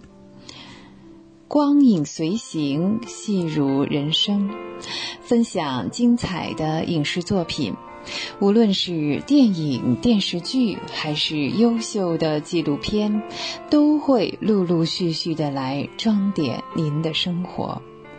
在今天的节目当中呢，我们要再一次走进甄子丹先生。其实，在以前的节目中呢，我们也推荐过很多甄子丹先生的作品。今天与众不同啊，甄子丹先生呢是现身北京参加了两会，这是他第一次担任全国政协委员。现年五十九岁的甄子丹先生呢，以全国政协委员的身份来到北京出席会议，呃，显得格外的兴奋与开心啊！此时此刻呢，甄子丹不再是明星，不再是名人，而是一个代表。他所要做的呢，是为中国电影文化进行宣传以及倡导。在出席会议的首日呢。嗯，甄子丹先生应该是身着竖条纹西装，还系上了庄重的黑领带，显得十分精神。我们刘心呢，是挂在他胸前啊，政协出席牌啊，上面有他的正装照。果然是一身正气、两袖清风的感觉。那在照片的下面，除了本人的名字之外呢，还写着“文化艺术界”五个字，这说明呢，他是文化艺术领域的代表。作为文化艺术领域的代表，甄子丹先生呢，这次出席啊，自然也有自己的理想和抱负。他直言呢，此次出席会议呢，嗯，是为中国电影人才的合作和交流而来。以从业者的身份呢，呃，中国像动作类型的电影是越来越少，需要更多的也更好的去发展。当然了，这离不开这个政策的引领和呃投资，让更多的电影人在这一类型上呢有所开拓，让更多的电影人创造出中国的骄傲。甄子丹，甄子丹之所以这么注重动作电影，呃，首先呢，他本人是动作电影演员出身，也深知呢动作电影的感染力以及影响力。是完全可以传递出电影所要带出的信息与思想。他不希望中国动作电影就此出现断层的现象，所以呢，担起了这一份责任，要为大家，更是为国家来做一些实事。真说起来，从演员成为了全国政协委员，是让人有点惊喜哈。我们真的是没有想到，在这个领域啊，甄子丹先生也是有兴趣的。但与其说是有兴趣哈，更应该说是，呃，有心为中国电影做一些贡献。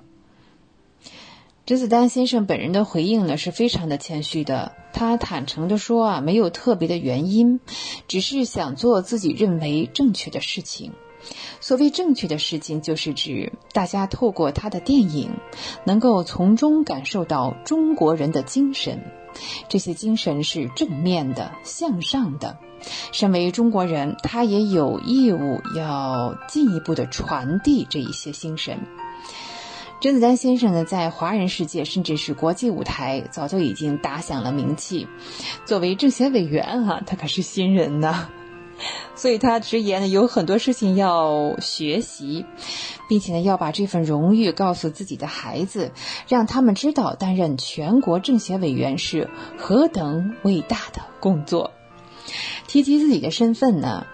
嗯，甄子丹先生这样讲，他说呢，他是在广州出生，两岁的时候呢就移居到了香港，在香港读了小学，十岁的时候呢又和家人一起移民到了美国波士顿，加入了美国籍。也正是有这样一段经历哈，很多人认为甄子丹是美国人，至今还持有的是美国护照。然而，然而。甄子丹先生在成名之后就退出了美国籍，那是二零一零年的时候啊，所以今天呢，他持有的是中国香港的护照，是名正言顺的中国人。甄子丹先生呢，虽然在十岁左右移民到了美国，但是对中国、对祖国有很深的情怀，也有很强的民族归属感。他从小呢就受到中国文化的熏陶，受到母亲的影响，那包括对武术的兴趣和热爱啊，也是因此练就了一身的好功夫。八十年代，甄子丹先生呢被送到北京的武术学校习武，接受了两年的武术训练。他和这个李连杰应该是同学哈。毕业之后呢，从香港转机返回美国，又被袁和平的妹妹看中，将他推荐给了袁和平，这是正式出道了。此后呢，甄子丹先生的发展呢，又回到了有中国人的地方，在香港发展多年哈。当然了，这有起起伏伏啊，高峰和低谷，风风雨雨过去，也是终于打响了名头，站稳了脚跟。叶问啊，这是他的代表作。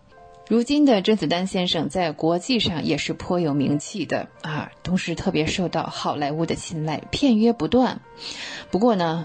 那我们说，他是一个脚踏实地、一身正气的演员，他永远都不会忘本。接受任何一部国外的电影呢，他的考虑有两点特别重要，一是角色是否太过于刻板，就程式化；另外一个呢，就是他们是否尊重中国文化。言下之意呢，就是不再会像以前那样，为了到好莱坞拍戏，对外国的剧组言听计从。郑思丹表示，好莱坞对这个中国演员或者是华裔演员的角色打造向来都是有套路的啊，是刻板的，并且呢，对中国文化是极不尊重，也不主动了解。如果还是这样的话呢，就不值得他花时间去拍摄。那有这样的考虑呢，也是完全源自甄子丹先生身为中国人的骄傲，以及对中国文化的自信和自豪。啊，聊过甄子丹先生呢，我们再看啊，一个电影的消息，冯小刚导演《非诚勿扰》的第三部，目前呢已经通过了这个备案啊。我们现在想想，这个《非诚勿扰》的第一部是在二零零八年，好家伙啊，这是时隔十五年了。在三月九号呢，呃，像根据国家电影局啊，对于全国电影剧本的备案立项公示当中啊，就透露了由冯小刚担任编剧的电影《非诚勿扰三》已经通过了备案，同意拍摄。那这个故事的更概呢是。二十年不见笑笑的勤奋，哎，在老范的帮助下，得到了一个啊来了人工智能啊，是个智能人笑笑。在和这个人工智能笑笑的相处当中，勤奋逐渐产生了模糊的感情。可这个时候呢，真笑笑又回到了勤奋的身边。哎呀，这一个真真假假两个笑笑呢？哎呀，开始对这个勤奋产生了竞争哈，不甘示弱，嗯，争先的是让这个勤奋苦不堪言啊。这当中呢，肯定是有一连串的笑话哈。嗯，冯小刚导演啊，在二零零八年执导了《非诚勿扰》第一部，当时呢由葛优、舒淇、范伟等领衔主演。在二零一零年又推出了《非诚勿扰二》。嗯，当时我们看那个《非诚勿扰》也加入了，啊，那在这一部当中呢，是加入像姚晨啊、孙红雷啊等等。嗯，现在二三年哈，《非诚勿扰三》已经传来了备案，算是一个好消息哈。好，我们也希望这部《非诚勿扰三》能够尽快和我们见面哈，大家都在拭目以待。好，我们再来看香港这边，有消息指出呢，嗯，我们的师弟马德钟。以及在最近在内地人气非常高的张兆辉啊，两位演员决定要离开邵氏公司啊。其实像马德钟啊签约邵氏之后啊，像拍摄这个网剧《飞虎三》之外哈，仍是在主力拍 TVB 的剧。中间呢，嗯，他也曾经这个直播带货啊，做过综艺呀。感觉这个签约前后的分别不大，决定就是离巢。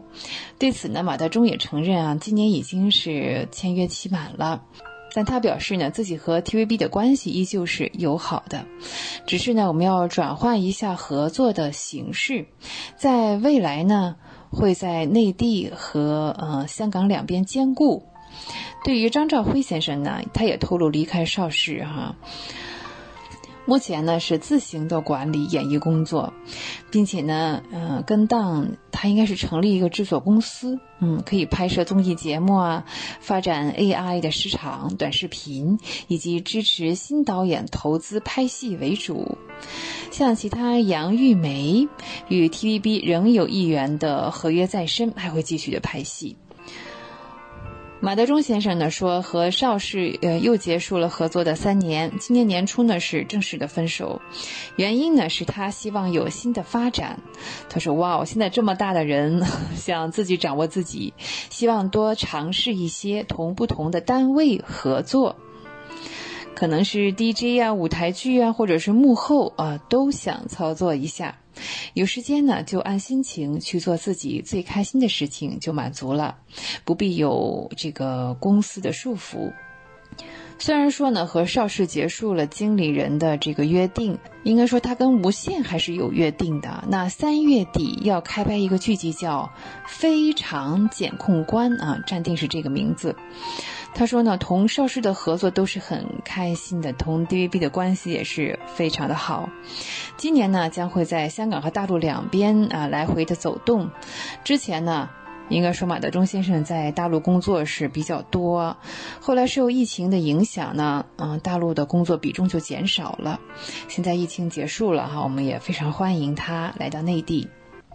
好，今天的光影随行跟大家聊的也特别多，光影随行戏如人生，轩轩又要与您说再见了，非常感谢您的时间，怀卡托华人之声与您常相伴，再见。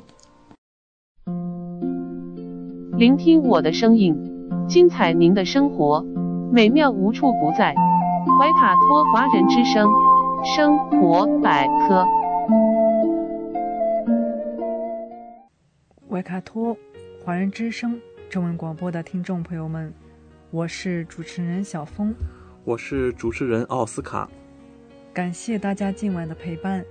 现在来到了我们今天黄金时段华语播音的最后一个单元——生活百科。这是一个充满了生活小智慧的专题时间，主持人在这里和大家分享各种各样的趣味日常小窍门，让您在生活中更加得心应手。今晚播出的《地球传奇》节目中，和各位听众提过，二零二二年十一月十五日。是第二十一个世界慢阻肺日。慢性阻塞性肺病，简称慢阻肺，就是人们常说的慢性支气管炎和肺气肿，老百姓俗称的老慢气。冬季是该疾病的高发季节。值得警惕的是，吸烟是慢阻肺的主要原因。慢阻肺患者中，百分之九十以上。都有吸烟或者被动吸烟史，而且吸烟时间越长，吸烟数量越大，慢阻肺的发病率也就越高。这也正是慢阻肺中男性患者居多的原因。如果常年吸烟或吸二手烟，或者冬季在空气质量不佳的时候出现慢性咳嗽、咳白痰、胸闷气短的症状，就应该有所警惕。另外，该病的发病还与反复呼吸道感染、哮喘病史、遗传、年龄等相关。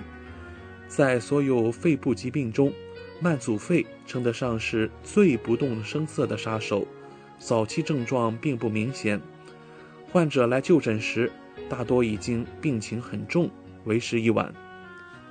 因此，建议四十岁以上的老烟民符合活动后气急。或者咳嗽、咳痰，三个月以上的任何一条，都应到医院查个肺功能，以尽早排除或发现自己是否患上了慢阻肺。一旦明确是慢阻肺，应立即戒烟，以防病情加重。另外，如果有慢性支气管炎病史的患者，咳嗽两年以上，每年咳嗽累计超过三个月。排除其他疾病导致咳嗽后，也应考虑是否患上了慢阻肺。心脑血管病、恶性肿瘤、慢性呼吸系统疾病和糖尿病被世界卫生组织并称为四大慢病。在中国，慢阻肺已成为慢病防控的短板。中国工程院院士、中日医院院长王晨在日前召开的呼吸专科医联体。慢阻肺协作组成立大会上说，慢阻肺在中国具有高患病率、高致残率、高病死率和高疾病负担的四高特点，已成为非常严重的公共卫生问题。而且，支气管哮喘不同于慢性支气管炎，慢性支气管炎在刺激因素消退后。气道管腔大小可以恢复到正常大小，而长时间支气管哮喘则会造成管腔狭窄不可逆，因此病情会越来越严重。最后呢，患者的依从性是决定哮喘病疗效好坏的关键因素。改善依从性对哮喘愈后的影响，远大于改变某种特定治疗。吸烟为疾病的起因及病情加重的主因，因此务必戒烟，保持空气清新。要保证患者居住的环境有清新的空气，避免接触厨房的油烟。慢性肺患患者大部分都是中老年人，抵抗力低下。当环境温度下降时，要注意保暖，及时增加衣服。室内温度要保持相对稳定，过冷及过热对患者都不利。避免受凉，不要因受凉而引起感冒。经常进行体育锻炼，对预防慢阻肺有很好的作用，能提高患者的免疫能力，改善呼吸功能。适当的散步、打太极拳对身体有好处。当呼吸困难和疲劳时，应休息。急性加重期患者暂不宜进行体育锻炼。另外，锻炼应该循序渐进，逐渐增加活动量。气候寒冷时，也应该避免室外活动。在今晚《地球传奇》中，我们还提到，十一月十九日，本周六是第十个世界厕所日。听众朋友，您知道过去二百年中，医学界最大的里程碑是什么吗？英国医学杂志给出的答案是厕所系统，也就是现代卫生设备。统计显示。人生超过一点五年的时间在厕所度过，一个人一年要上两千五百次厕所，每天约跑六到八趟。在这里要提醒广大怀卡托华人之声听众朋友，上厕所玩手机易使厕所里的大肠杆菌、沙门氏菌等会附着在手机上，并通过接触沾到手上传播疾病。还有。发生在厕所中的意外和紧急情况也时有发生。有多少人在冒着生命危险上厕所？每天都要用的厕所，您重视过吗？这些关于厕所的知识，您都知道吗？我们一起来看。人一生在卫生间的时间累计超过一点五年。专家保守计算，假如按七十岁算。每天六次小便，一次大便，小便以每次三分钟计算，大便以每次十分钟计算，累计就会有一点五年的时间在厕所。如果你在玩手机、看书，这个时间还会更长。每天都见面的厕所，您重视过吗？日常生活中，卫生间可能是家中使用频率最高的地方之一。刷牙、洗脸、洗澡、排泄，但厕所也可能是家里最容易藏污纳垢的地方。那为什么要设立世界厕所日呢？联合国大会于二零一三年确定十一月十九日为世界厕所日，帮助人人享有环境卫生。在去年世界厕所日的主题就是重视厕所。更要注意清理厕所与人体接触的表面。厕所内部和马桶的清洁是有效的防护措施，尤其注意马桶座圈、马桶盖等。厕所应定期通风换气、清洁消毒。大部分微生物对温度、湿度都非常敏感，厕所通风有效调节温度和湿度。减少空气中微生物的浓度。这里要提醒怀卡托华人之声的听众朋友，冲马桶时记得把马桶盖合上，使用完后应关盖冲水，可对马桶进行消毒，有效降低感染风险。卫生间里要注意别放八四消毒液，很多人喜欢在卫生间存放八四消毒液。空气清新剂等化学品，但卫生间空间相对狭小，空气流通较差，一些化学品很容易扩散形成气溶胶，高浓度吸入对人体有害。家用的化学品可以放置在小空间内，比如较密封的小柜子，密封瓶口，并适当减少存放数量。那相信收音机前的听众朋友还经常会发出一种疑问：到底是蹲厕还是马桶好呢？其实啊，适合的更好。我们首先来看蹲厕，如果是在公共场合蹲厕更卫生，避免污染和交叉感染。而马桶的好处是解放双腿，特别适合不能下蹲、不能长时间下蹲的虚弱人群、孕妇、术后等特殊人群。我们蹲马桶时，可上半身略前倾。马桶有一个小缺点，就是作为排便，使粪便的重力作用减弱，无助于排便。解决方法就是排便时上半身落前倾，或者脚下垫上十五厘米到二十厘米的脚凳。在今晚生活百科的尾声，我们带给各位听众一份厕所安全出入攻略。我们来看啊，厕所也是家中最容易出事的地点。美国疾病控制与预防中心的研究数据证实，美国每年大约有二十三点五万人在厕所里发生意外，被送进急诊室。而在中国，厕所是急救人员最常出入的救援地点。这里要特别注意一下，排便太用力，心脏会破。首都医科大学附属北京安贞医院开展临床研究发现，心室游离壁破裂是急性心梗后发生的一种致死性并发症，在主要诱因中，用力排便占比最高。用力排便时，腹部变得紧张，腹压升高，使心脏回心血量增加，血压升高，心肌耗氧量大。加大，从而导致心肌缺血、心绞痛发作或严重心律失常，甚至引发猝死。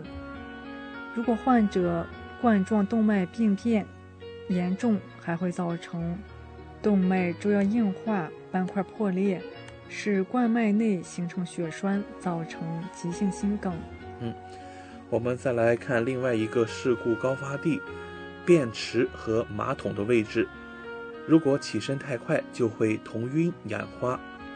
心脏血管病患者如果蹲厕所时间过久，排便结束后快速站立，容易诱发短暂性脑缺血，发生头晕、眼花、摔倒，而且年龄越大的人越容易受伤。美国疾病控制与预防中心专家指出，六十五岁以上的老年人坐下或离开马桶的动作很危险。尤其是八十五岁以上的老人，一半人是在大小便时受伤的。更要注意水多地滑，一不小心就摔了。研究显示，卫生间最易滑倒的时刻是迈出浴盆或走出淋浴间的一瞬间，受伤比例占到总数的百分之九点八。很多老人跌倒后容易出现骨折，本来就有冠心病等心脏问题的人。会因猝不及防的摔倒诱发心绞痛，需立刻急救。我们再来看淋浴间和洗手台的另一大隐患：温度变化大，血压稳不住。多数厕所是密闭环境，长时间待在其中，本身就容易引起大脑和心脏缺氧。沐浴后如不注意保暖，冷空气刺激皮肤，血管收缩，血压就会上升。最后，我们来看一下上厕所的一组安全数字。哈佛大学遗传学家加利拉夫昆表示，在延长人类寿命中的诸多因素中，厕所是最大变量。怎样让你家厕所变得更安全呢？我们首先来看，每次蹲厕所时间应控制在十分钟。如果超过十分钟还没排出来，就别太强求。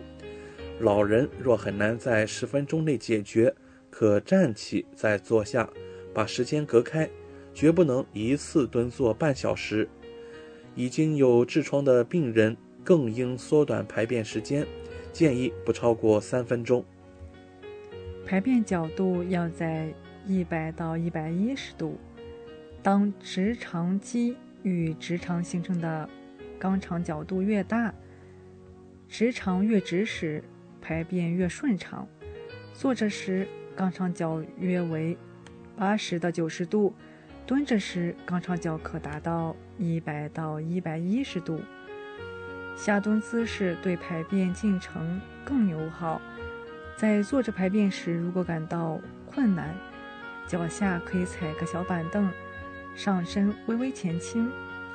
我们来看厕所必备的两种设备，那就是扶手和防滑地砖。坐便器旁、浴缸内侧墙面和淋浴喷头侧面都应设置安全扶手。家中有老人，最好在卫生间内外都备上防滑地垫。如果有浴缸，内外都要铺上防滑垫。好了，十几分钟的时间过得飞快。今天我们生活百科也要告一段落了。希望主播小峰和奥斯卡在这里的分享，让大家感受到了来自日常生活方方面面的乐趣。谢谢您的收听。好的，快要九点钟了，星期一的晚上，我们照例和各位听众一起来分享一下未来一周怀卡托本地的天气变化。未来一周，我们看到是晴雨交加。那具体来说，周二到周三都是晴好的天气，温度保持在七摄氏度到二十二摄氏度。周四开始晴转雨，十六摄氏度到二十二摄氏度。那来到周五会雨势加强，将会有周中到大雨，温度保持在十六摄氏度到二十四摄氏度。周六雨势减小，十六摄氏度到二十四摄氏度。那在本周日，我们将重新迎回晴好的天气，温度也将来到十二摄氏度到二十三摄氏度。那说完怀卡托本地的天气情况，我们再来看一下全国的天气。那就在今天啊，新西兰中部的部分地区会下大雨，还有强风。气象部门表示。预估预计一股活跃的锋面将在该地区上空移动，随后会出现强西北风或大风，并伴有一段时间的大雨。在今天下午三点钟，塔拉鲁瓦山脉已经发布了橙色的大雨警告。气象部门表示，预计还会有五十到八十毫米的降雨，雷暴是可能的，而预计峰值速率为十五至二十五毫米每小时。同时，在今天中午十二点之前，马尔堡也发布了强风预警。惠灵顿和怀拉拉帕在今天下午两点之前都处于同一监视之下。气象部门表示，西北风可能会在暴露的地方接近于强风的等级。好了，各位听众，这就是我们今天怀卡托华人之声带给您的全部内容了。主播小峰、奥斯卡，还有我们呃主播。呃，轩轩在这里共同祝愿各位听众朋友们晚安。我们在明天的黄金时段空中电波再见。怀卡托华人之声，音质天成，悦动人生，伴我随行。怀卡托华人之声，音质天成，乐动人生，伴我随行。You are listening to Waikato Chinese Voices. Follow our radio, share the world. 您正在收听的是 FM 八十九点零怀卡托华人之声广播电台节目，我们在新西兰为您播音。For more episodes, use the accessmedia.nz app for iOS and Android devices, or subscribe to this podcast via Spotify, iHeartRadio, or Apple Podcasts. This free FM podcast was brought to you with support from New Zealand On Air.